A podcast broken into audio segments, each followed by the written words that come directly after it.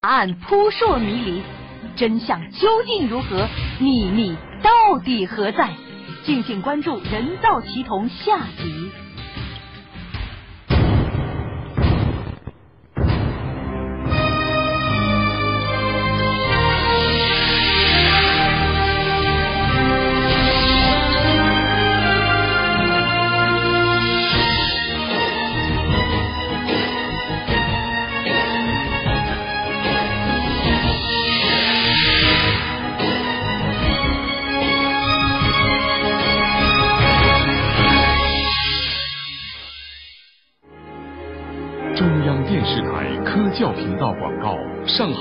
视国际广告有限公司独家代理。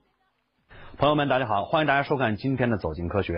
今天我们给您播出的节目呢是《蒙眼神童》的下一集。那么上一集都说的什么内容呢？其实一听这个“蒙眼神童”啊这个词儿，您可能就想到了。没错，我们可以看看大屏幕上这个画面。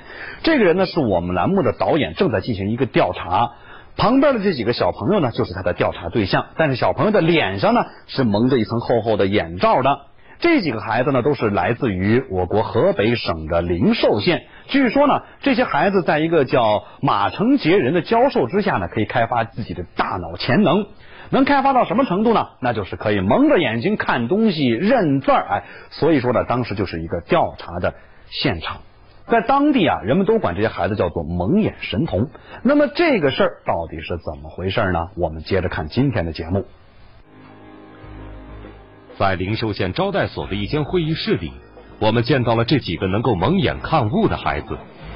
孩子们表演使用的道具也非常简单，只是一些普通的针线、扑克牌、十字卡和两块棉布制作的眼罩。表演时，孩子先戴上窄一点的眼罩，然后再戴上大的面罩。面罩上只保留了一个方便呼吸用的小孔。经过检查，道具并没有什么问题。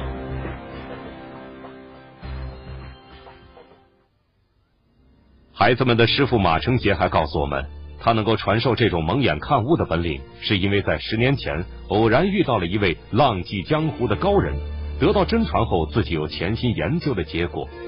只要经过不断训练，这些孩子将来都会成为特殊人才。你搁着牌能看到背后的东西，是不是搁个搁个桌子里边的东西能不能看到？或者是它这个木材啊、钢材啊，它里边的什么分子结构啊，能不能看看清楚？事情真的像马成杰所说的这样神奇吗？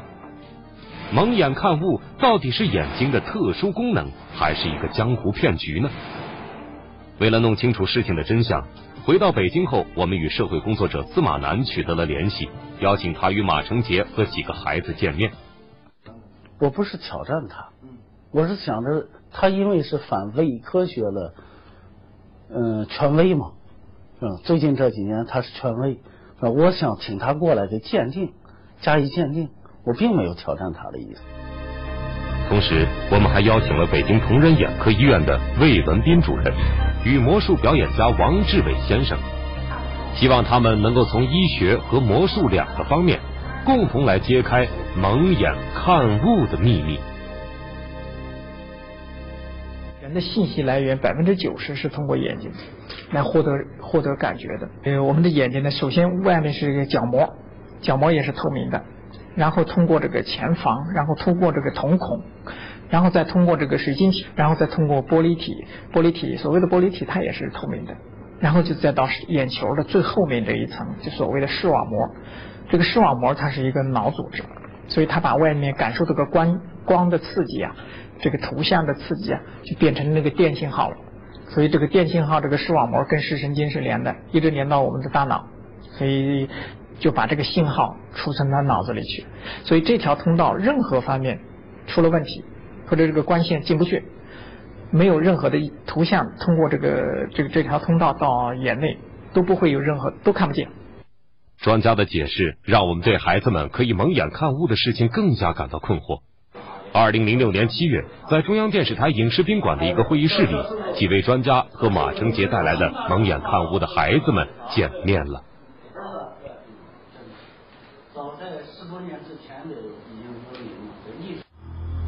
孩子们蒙眼用的眼罩和十字卡扑克牌等道具，经过专家们检查后，并没有什么问题。第一个出场的是马成杰的儿子马志明，他表演的是蒙眼认牌。为防止作弊，我们请马成杰离开了房间。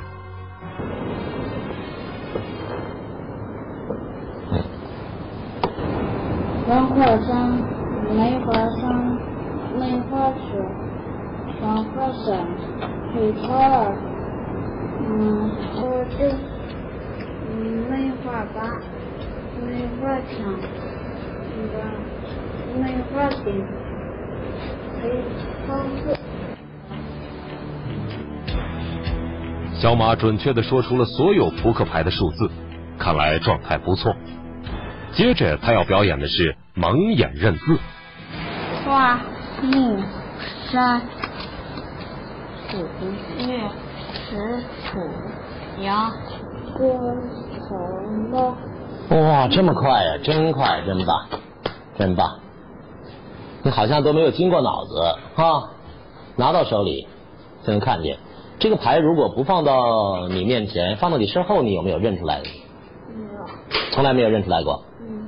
那同样，这个牌，叔叔拿一张，放到你面前啊，试试。嗯，好。嗯，这个牌，现在我把它放到你面前啊。啊，你等一下，你先不要说啊，我知道你。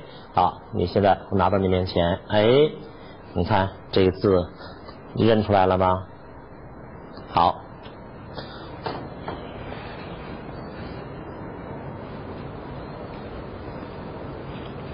云。嗯。嗯。你说什么？云。云。哎呦，真厉害！后脑勺画了一张。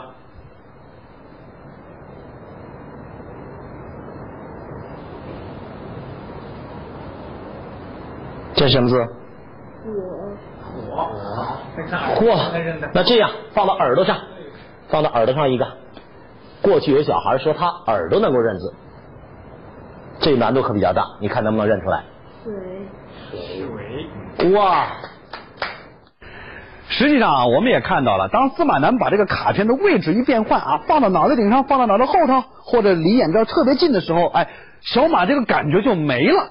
所有的字儿呢，他都答错了，这怎么回事呢？原本小马的感觉非常好啊！哎，我们当时考虑啊，是不是我们把现场那个气氛啊，给他营造的过于神秘了？哎，在这种情况之下，影响孩子们的发挥了。所以说啊，我们干脆这样，先不把结果透露出去，只是说呢，换一个小同学来进行表演。那么接下来的呢，是一个女孩子，看看她的表现怎么样。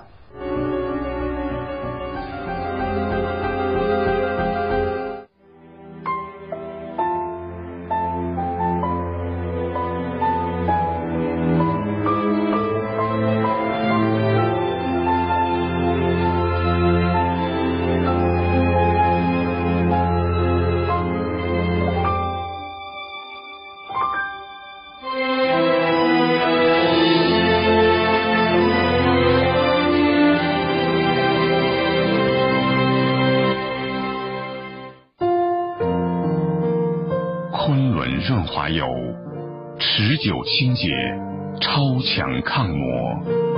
昆仑润滑油，源自中国石油。宝宝优秀，妈妈成就。三鹿优佳奶粉特别添加益生元 DHA，独特智慧配方，让宝宝健康成长更优秀。三鹿优佳奶粉，让我们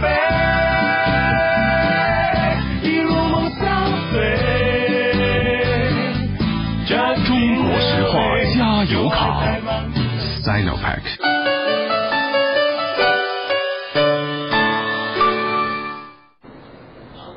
没有想到，女孩上场后始终说自己找不到感觉。无奈，马成杰只好带孩子离开现场。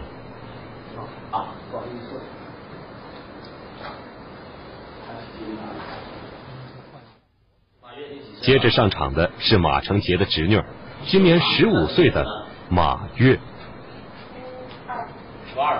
红桃三黑桃顶，黑桃七，黑桃 K，红桃四，方条不是梅花九，梅花十，方条十，红桃五，方条六，黑桃五，梅花 K，红桃八，方条丁，方条七，方条 K，红桃七，那个方条八，梅花三，红桃二，梅花。马跃准确说出了所有扑克牌的点数，看来他的状态非常好。可随后发生的事情却让大家非常吃惊。还要是拿得远一点能看得见吗？是，我今天状态不行。今天状态多好啊！你看全都认出来，一个错的都没有。今天状态不行，我今天状态不行。你有没有那样试过？你现在把眼罩摘下来。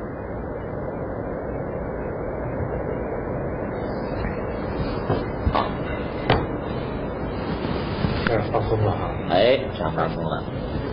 你刚才是蒙着眼睛认他，现在呢？我把这个牌放到这儿，然后呢，你认一下，这样放到这儿，你认一下这里边这个牌是什么？试试。你看这孩子，他都不用看他，他自己就是低着头想，这样就能想出来吗？嗯。嗯。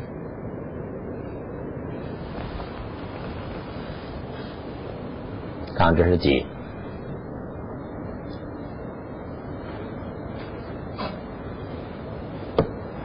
三块八。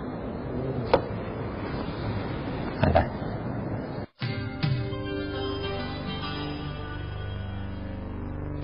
是这个这个布布蒙在眼睛上，用它它就看不太清楚啊？我们用别的东西遮起来好不好？比方说用这个盒盖把其中一张牌遮起来，好不好？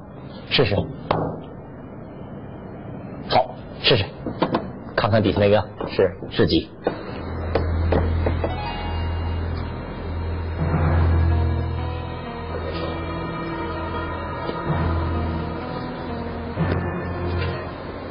想一想，它是是几呢？丁。几？丁。你怎么猜出来的？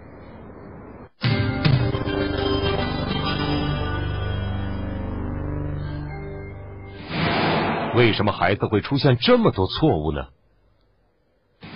这个错误你看跟他身体关系，嗯，身体原因有关系，跟他自己的那种，就是我今天下午那个开发他们，他们的稳定性有关系。今天有，明天可能就没有。在上一期节目中，马志明表演的蒙眼画图，曾经让当时现场的很多人都感到惊奇。那么今天他的表现又会怎么样呢？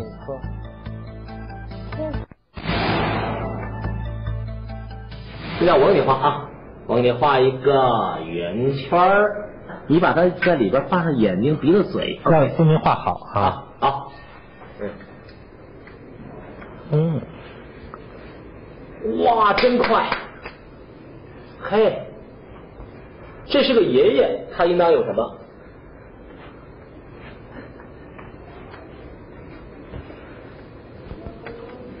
哦，爷爷这样，好，成功，成功，成功。写一个，写个什么？圆儿。圆儿。嗯。嗯，那这个呢？三角。这个呢？长方形。这个呢？长方形。再叫。哇，多累呀，这脖子。为什么一定要扬头呢？我看不见。要不然看不见哈。嗯。你到底是用哪儿看的呀？嗯，我是自然感觉的。啊，自然感觉的。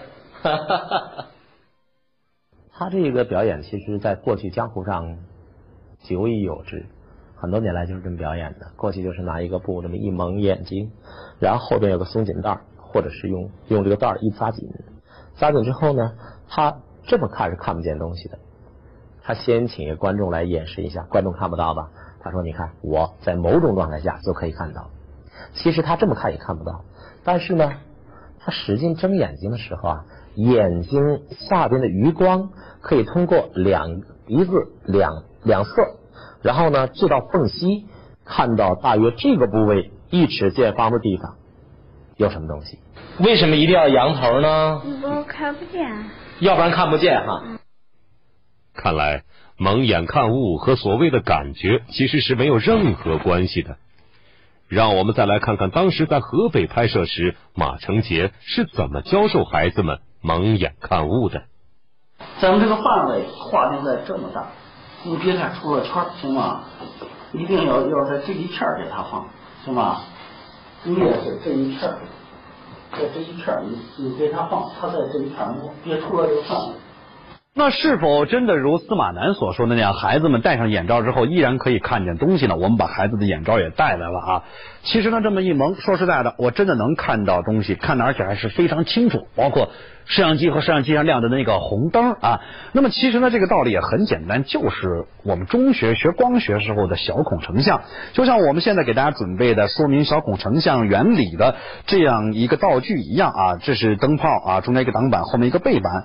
我们看到啊，在这个背板上面，只要打开灯，就会有一个这个小孔过来的光啊。无论我怎么调，大家也都会发现啊，这个光它都能透过来，而且呢，在一定条件下呢，这个光斑打到背板上的面积呢还会更大一些。那么应该说呢，这是司马南对于孩子们蒙眼认字的一个解释。但是这个解释能不能够行得通呢？如果让司马南把眼睛蒙上之后，他能不能看见字呢？咱们接着往下看。我们给司马南戴上了孩子们的双层眼罩，看看他是否也能做到蒙眼看物呢？你写了一个一支口红的支，是这样写的。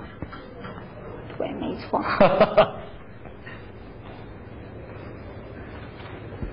嗯，好，你写了一个 A，汉语拼音读啊。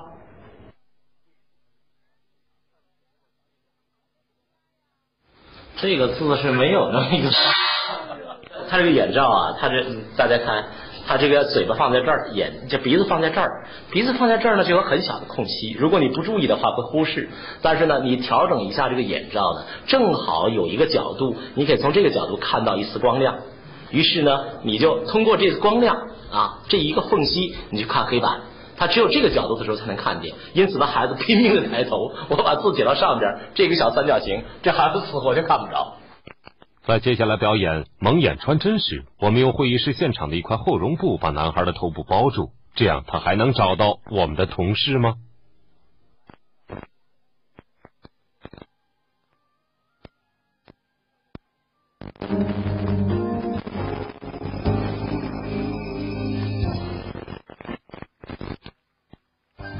从这个蒙眼角度来讲呢，实际上他是想通过一块遮掩的一个布来遮掩他的视力的这种所谓的这个呃看的这个范围，但实际上呢，恰恰因为蒙住了以后，更给人一个错觉，觉得好像他是什么看不见。但我认为有了一蒙住以后，反而留了以后，因为你看不见他里头眼睛的运动了，反而给他留住能够看到的这空间。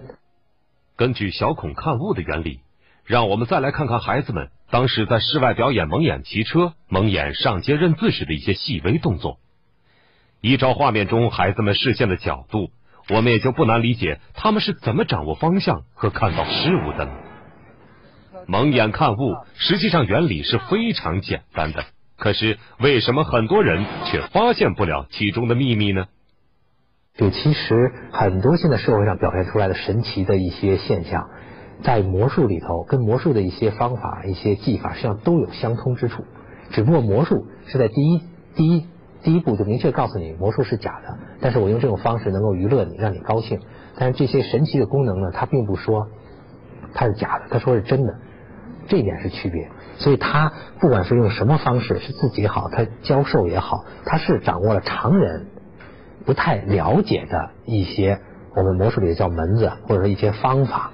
那么他展现出了通过掌握的这些方法，展现出了一些表面很神奇的东西。那么对常人来讲，那肯定是神奇的，因为常人、普通人是对这个不太理解。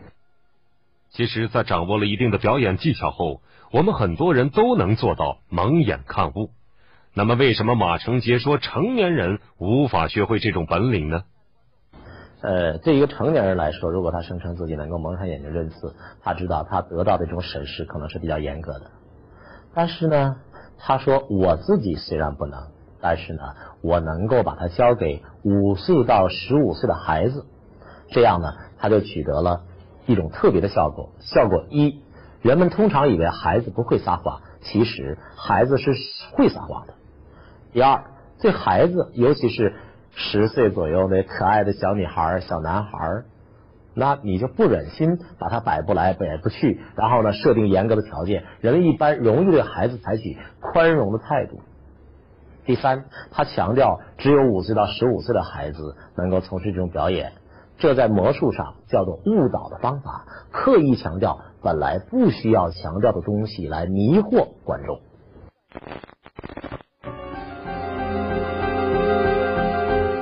缔造健康睡眠之家。吉思床垫，伊利牌白酒，中国驰名商标。沙眼、结膜炎，请点润舒博士伦福瑞达。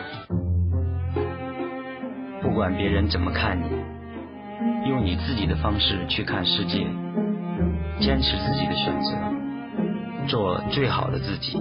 我能。全球通。精致生活要追求细节。像水饺，我选择三全状元饺，纯净水和面，冷鲜肉做主料，用心细节，精致生活，三全状元饺。袋鼠妈妈有个袋袋，袋袋为了保护乖乖。澳洲澳优奶粉，营养免疫配方，营养同时提升宝宝免疫力，营养免疫少生病。澳洲澳优。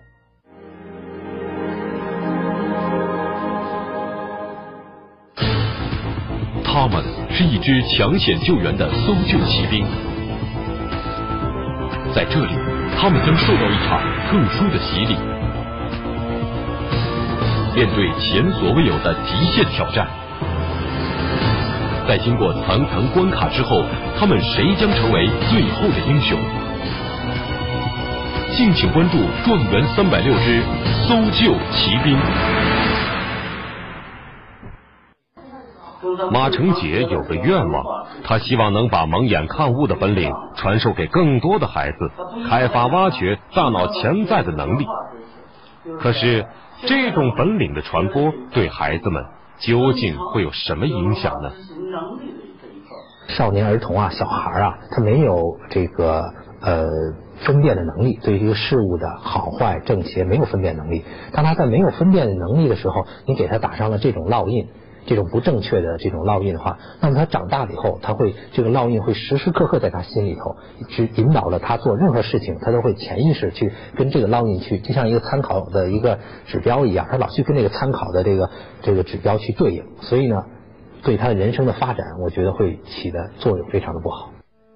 马成杰告诉我们，孩子们从来没出过远门，这次来北京，孩子们希望能够去看看天安门到底是什么样子。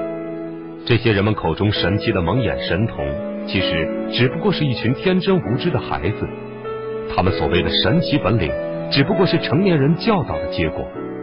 对于孩子们来说，今天的见面也许只是一次普通的表演而已。但是对于他们的马老师来说，这次的见面又意味着什么呢？表演结束后，我们采访了马成杰。如果说现在。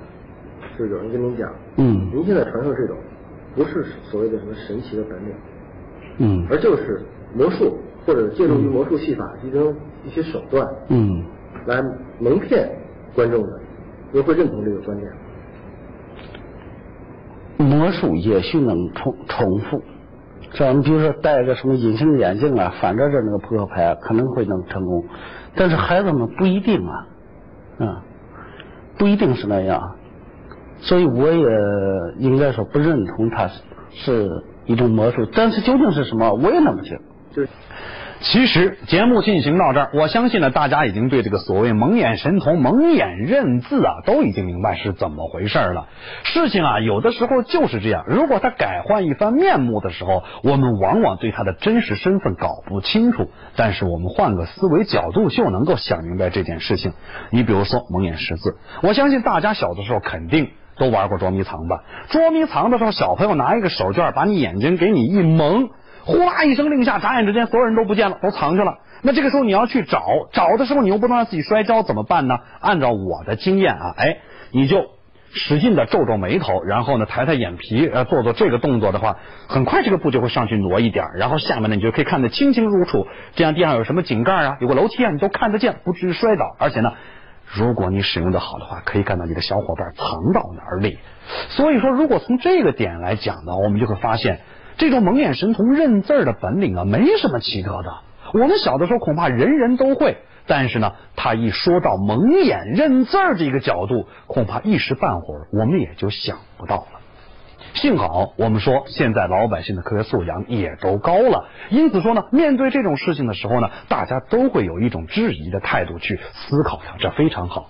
不过我觉得节目做到这儿呢，还是要多说一句，那就是虽然我们现在科学技术在不断的进步，虽然我们的科学素养水平也在不断的提高。但是为什么每隔一段时间，这样的人号称自己拥有什么什么神奇本领的人还会出现，还会有一群人给他们吹捧，给他们做文章，真的是让人觉得不可思议。这恐怕也是我们每一个人应该深思的一个地方。好，感谢大家收看今天的《走进科学》，下期节目我们再见。点穴究竟是传说中的那般神奇，还是普通的搏击之术？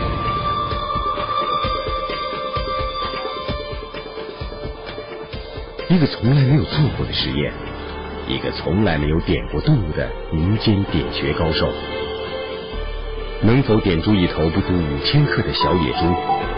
敬请收看《走进科学》播出的《无影无踪点穴上集》。